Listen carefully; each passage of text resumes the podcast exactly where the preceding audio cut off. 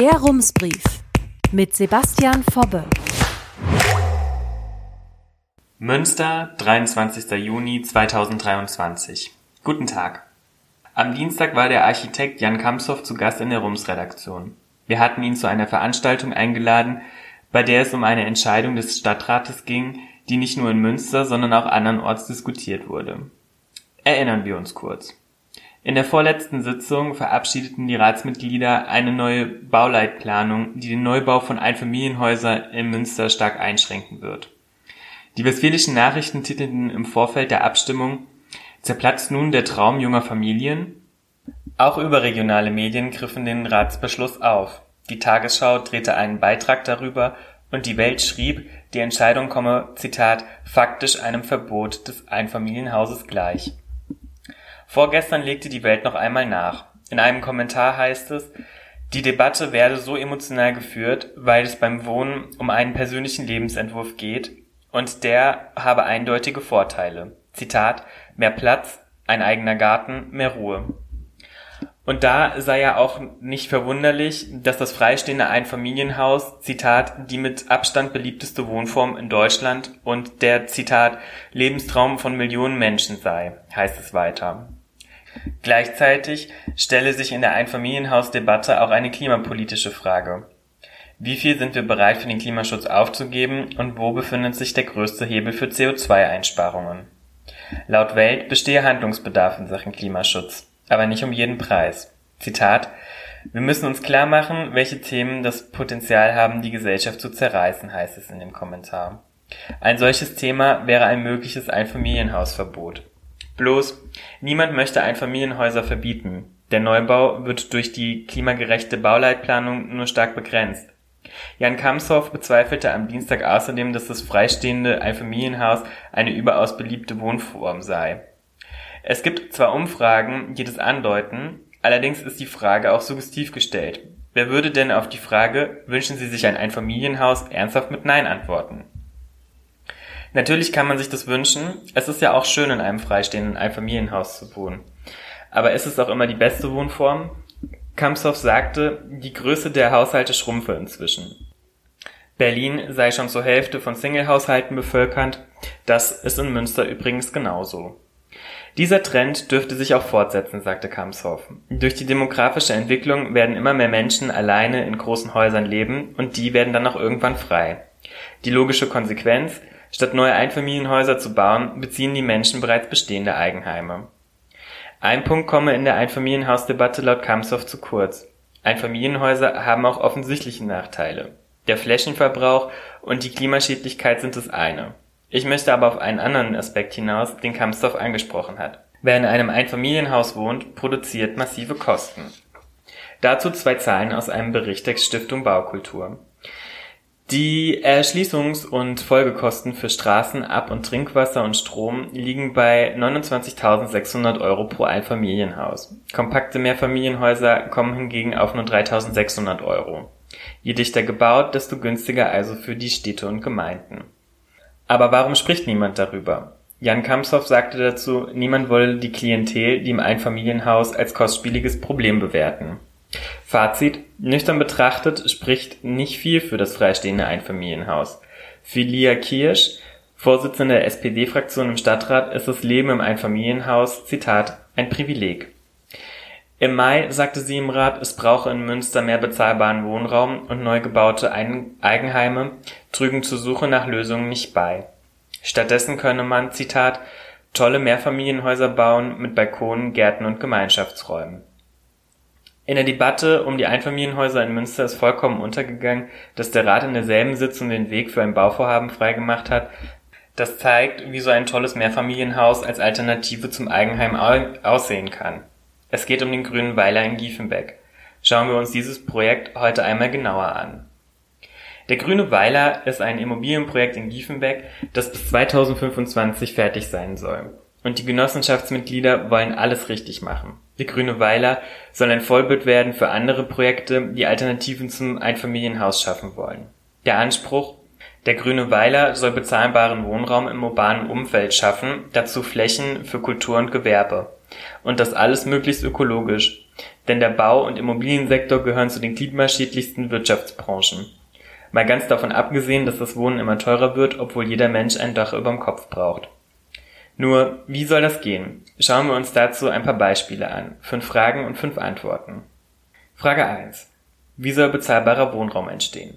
Zuerst ein Überblick. Der Grüne Weiler ist eine Wohnungsgenossenschaft, die 2016 von 77 Menschen gegründet wurde, um auf dem Gelände der ehemaligen Oxford-Kaserne in Diefenbeck rund 110 Wohnungen für 250 Menschen zu bauen. Entstehen soll ein Komplex mit drei Gebäuden, dazu ein Gemeinschaftsgarten mit Spielplatz.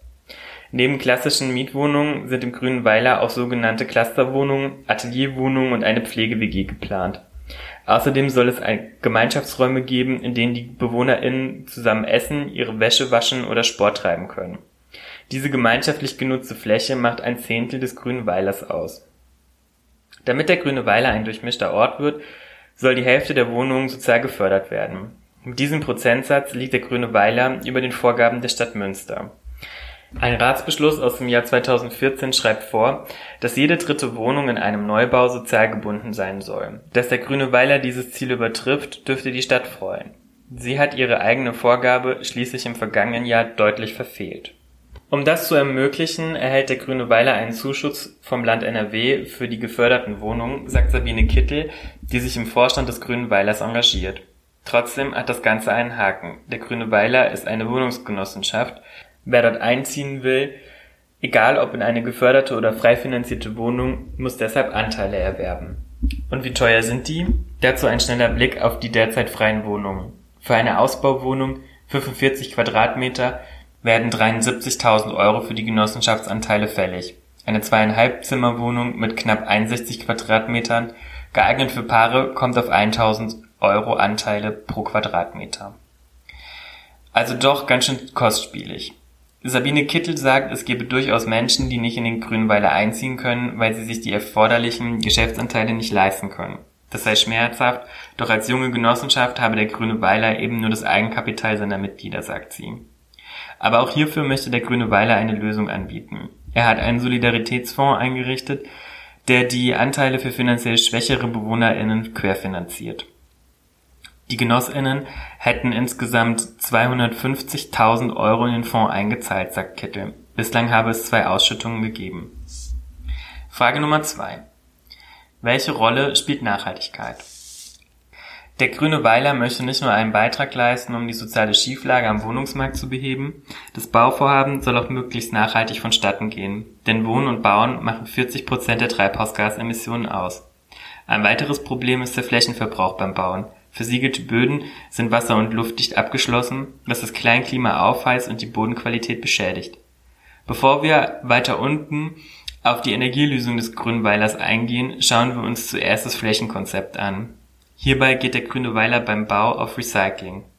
Da die Gebäude auf einem ehemaligen Kasernengelände entstehen, wird kein neues Bauland versiegelt, sondern bereits versiegelte Fläche wiederverwertet. Für den Garten in der Mitte des Komplexes wird der Boden außerdem entsiegelt. Auch im Inneren des Grünen Weilers wollen die BewohnerInnen nachhaltig mit Fläche umgehen. Wir wollen Wohn- und Geschäftsräume optimal nutzen und Leerstand möglichst vermeiden, sagt Sabine Kittel. Ein Beispiel. Im Speisesaal sollen die Kinder auch spielen und Hausaufgaben erledigen können. Und sollte sich herausstellen, dass einige Gemeinschaftsräume nicht genutzt werden, können sie in Wohnungen umgewandelt werden, sagt sie. Was auch zum nachhaltigen Umgang mit Fläche gehört, der Pro-Kopf-Wohnraum ist im Grünen Weiler gedeckelt. Ziel ist es laut Sabine Kittel, den Wohnraum so zu optimieren, dass man auf geringer Fläche lebt, die man trotzdem als großzügig empfindet. Im Schnitt haben die BewohnerInnen pro Kopf 33 Quadratmeter Wohnfläche zur Verfügung. Der Bundesdurchschnitt liegt übrigens bei rund 58 Quadratmetern. Kommen wir jetzt noch schnell zum Bauen. Wie sieht's da mit der Nachhaltigkeit aus? Sabine Kittel sagt, bei den Baustoffen musste der die Genossenschaft ein paar Kompromisse eingehen. Den kompletten Bau aus nachhaltigen Stoffen zu errichten, hätte das Budget gesprengt. Aber die Materialien sind wertig im Sinne der Langlebigkeit, sagt sie. Das zeigt auch, Ökologie ist manchmal eine Frage der Abwägung. Frage Nummer drei: Wer verdient am Grünweiler? Eine Genossenschaft kann und darf rechtlich keine Dividenden ausschütten, von denen die Mitglieder beispielsweise in den Urlaub fahren oder sich einen ruhigen Lebensabend finanzieren können. Dennoch muss der Grüne Weiler schwarze Zahlen schreiben, erläutert Wolfgang Kiele aus Dortmund, der die Wohnungsgenossenschaft berät. Diese Rücklagen dienten aber einzig der Sicherheit. Anders ist es für die Stadt Münster. Sie hat durchaus einen finanziellen Vorteil am Grünen Weiler, denn sie wird die Eigentümerin des Grundstücks bleiben, auf dem der Gebäudekomplex entsteht. Das ermöglicht das sogenannte Erbbaurecht, das übrigens nicht in allen deutschen Städten existiert. Konkret läuft es so. Die Stadt stellt dem Grünen Weiler das Grundstück zu sehr günstigen Konditionen zur Verfügung.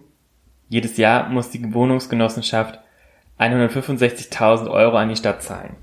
Dieser Erbbauzins steigt allerdings mit den Verbraucherpreisen. Nach 75 Jahren läuft der Erbbauvertrag aus, erst dann kann der Grüne Weiler neu über die Konditionen mit der Stadt verhandeln. Sie hat währenddessen eine laufende Einnahmequelle für kommunale Aufgaben. Aber warum ist dieses Konstrukt überhaupt sinnvoll? Wolfgang Kiele sagt, das Erbbaurecht sei eine gute und richtige Entscheidung der Stadt, denn junge Unternehmen könnten durch die vergünstigten Einstiegskonditionen überhaupt erst bauen. Anders gesagt, ohne das Erbbaurecht wäre der grüne Weiler nicht möglich. Ein Punkt ist Wolfgang Kiele bei der Finanzierung des Projekts aber besonders wichtig. Viel zu oft werde übersehen, dass BürgerInnen der Stadt selbst für elf der insgesamt 50 Millionen Euro aufkommen, sagt er. Dadurch entstünden am Ende Mietwohnungen und eben kein Eigentum. Wenn man genau hinsieht, ist der Grüne Weiler für die BewohnerInnen sogar ein Verlustgeschäft. Sie zahlen in die Genossenschaft ein und müssen ihre Anteile auch wieder verkaufen, sobald sie ausziehen. Diese Anteile verlieren im Laufe der Zeit inflationsbedingt an Wert. Das, was die GenossInnen also kreieren, ist nichts anderes als eine soziale Rendite, weil die Wohnungen noch über Jahrzehnte in Giefenberg stehen bleiben und preiswert weitervermietet werden. Frage Nummer 4. Wie versorgt sich der grüne Weiler mit Energie? Einen Aspekt habe ich in Frage Nummer 2 ausgelassen, den der Energieproduktion. Der grüne Weiler wird keine fossile Energie verbrauchen, sagt Wolfgang Kiele. Stattdessen werden Strom und Wärme aus sich erneuernden Quellen erzeugt, und zwar vom grünen Weiler selbst. Dazu soll auf dem Dach des Gebäudekomplexes eine Photovoltaikanlage installiert werden, die von der Stadt Münster bezuschusst wird. Die Solarenergie soll genutzt werden, damit die Wärmepumpen per Geothermie die Wohnungen heizen können, die Durchlauferhitzer warmes Wasser erzeugen. Ursprünglich habe die Genossenschaft auch überlegt, eine Windkraftanlage aufs Dach zu stellen, sagt Wolfgang Kiele. Allerdings habe der grüne Weiler auf dem Markt keine passende Anlage gefunden. Diese Energieversorgung hat einen entscheidenden Vorteil. Die BewohnerInnen des grünen Weilers werden Preisschwankungen am Energiemarkt kaum zu spüren bekommen. Nur in den Dunkelperioden, sprich im Winter, muss der grüne Weiler externen Strom dazu kaufen. Um Energie zu sparen, soll der grüne Weiler außerdem als Effizienzhaus gebaut werden. Für diesen Gebäudestandard gibt es eine Förderung der KfW-Bank. Zum Energiekonzept gehört aber auch noch ein anderer Aspekt. Jeder Stellplatz wird am Grünen Weiler über einen E-Ladeanschluss für Autos und Lastenräder verfügen. Die Genossenschaft habe erkannt, dass die VermieterInnen auch einen Beitrag zur Mobilität ihrer BewohnerInnen leisten müssen, sagt Wolfgang Kiele. Dennoch ist die Tiefgarage, die der Grüne Weiler bauen muss, ein Projekt wider Willen, denn eigentlich wollte die Wohnungsgenossenschaft auf autofreie Mobilität setzen. In die Quere kam der Grüne Weiler allerdings die Stellplatzsatzung der Stadt Münster. Sie legt fest, wie viele Autoparkplätze pro Wohnung entstehen müssen. Die Zahl der Parkplätze kann aber auch reduziert werden, zum Beispiel wenn Bushaltestellen in der Nähe sind oder vor Ort ein Mobilitätskonzept gilt, das den Stellplatzbedarf nachweislich verringert, schreibt uns das Presseamt auf Anfrage. Unabhängig davon können Parkplätze auch durch Fahrradstellplätze ersetzt werden. Pro Autostellplatz müssen laut Satzung vier Radstellplätze entstehen. Der Grüne Weiler hat der Stadt ein eigenes Mobilitätskonzept vorgelegt, um die Zahl der geforderten Stellplätze zu reduzieren, unter anderem mit einem Fahrradparkhaus und Carsharing-Angeboten für die BewohnerInnen. Unterm Strich sind für die mehr als 100 Wohnungen jetzt 16 Stellplätze vorgesehen, 14 Parkplätze Plätze in der Tiefgarage sowie zwei oberirdische. Die Stadt hätte aber auch eine eigene Alternative zu diesem Deal schaffen können, mit einer Quartiersgarage. Solche Parkhäuser sind auf dem Stellplatzbedarf in einem Stadtteil ausgelegt. Warum hat die Stadt keine öffentliche Garage fürs Oxford-Quartier geplant? Das Presseamt antwortet uns, eine Quartiersgarage gehörte vor zehn Jahren schlicht und einfach nicht zu den städtebaulichen Vergabeverfahren. Werden Grundstücke ausgeschrieben und vergeben, spielten alternative Mobilitätsangebote aber eine Rolle. Frage Nummer 5. Wie soll das Zusammenleben funktionieren? Ungefähr 250 Menschen sollen später im Grünweiler zusammenleben und miteinander Gemeinschaftsräume nutzen. Besteht da nicht auch Reibungspotenzial? Sabine Kittel sagt, eine Wohnungsgenossenschaft lebe von der Beteiligung aller. Um die Mitglieder dauerhaft zum Mitmachen zu bringen, nutzte der Grüne Weiler das Prinzip der Soziokratie. Was heißt das? Die BewohnerInnen finden sich in Arbeitsgruppen zusammen, die sich mit bestimmten Themen beschäftigen, zum Beispiel mit der Mobilität oder mit dem Garten. Jede AG nominiert SprecherInnen, die wiederum in der sogenannten Steuerungsgruppe mit dem vierköpfigen Vorstand zusammenkommen. So kann jede AG ihre Inhalte vortragen, die Anliegen der anderen Gruppen diskutiert und alles, was in der Steuerung besprochen wird, wieder zurücktragen kann in die AG. Das klingt aufwendig, hat aber Vorteile, erläutert Sabine Kittel. Wir entscheiden zwar im Vorstand, aber sind in manchen Fragen auf die Expertise und kritischen Einwände von Mitgliedern aus den Arbeitsgruppen angewiesen, sagt sie. Die Arbeit im Vorstand sei außerdem stark auf Konsens ausgerichtet. Bedeutet, es werde so lange diskutiert, bis niemand mehr gegen eine Entscheidung ist. Auch hier zeigt sich wieder, der grüne Weiler verfolgt einen hohen Anspruch. Lädt das nicht auch zur Regulierungswut ein, wenn man sich mit bestimmten Themen beschäftigt und dabei immer alles richtig machen will? Sabine Kittel kann das nicht ganz abstreiten. Beispiel Haustierreglement. Dessen Planung sei eine emotionale Debatte gewesen, denn die Meinungen der BewohnerInnen zu Haustieren fielen zum Teil sehr unterschiedlich aus. Dennoch ist Sabine Kittel zuversichtlich, dass sich die Entscheidungsprozesse, Zitat, mit der Zeit zurechtrücken werden. Diese Recherche ist in Zusammenarbeit mit dem Münsteraner Online-Magazin Perspective Daily entstanden. Herzliche Grüße, Sebastian Fobbe. Rums, neuer Journalismus für Münster. Jetzt abonnieren. rums.ms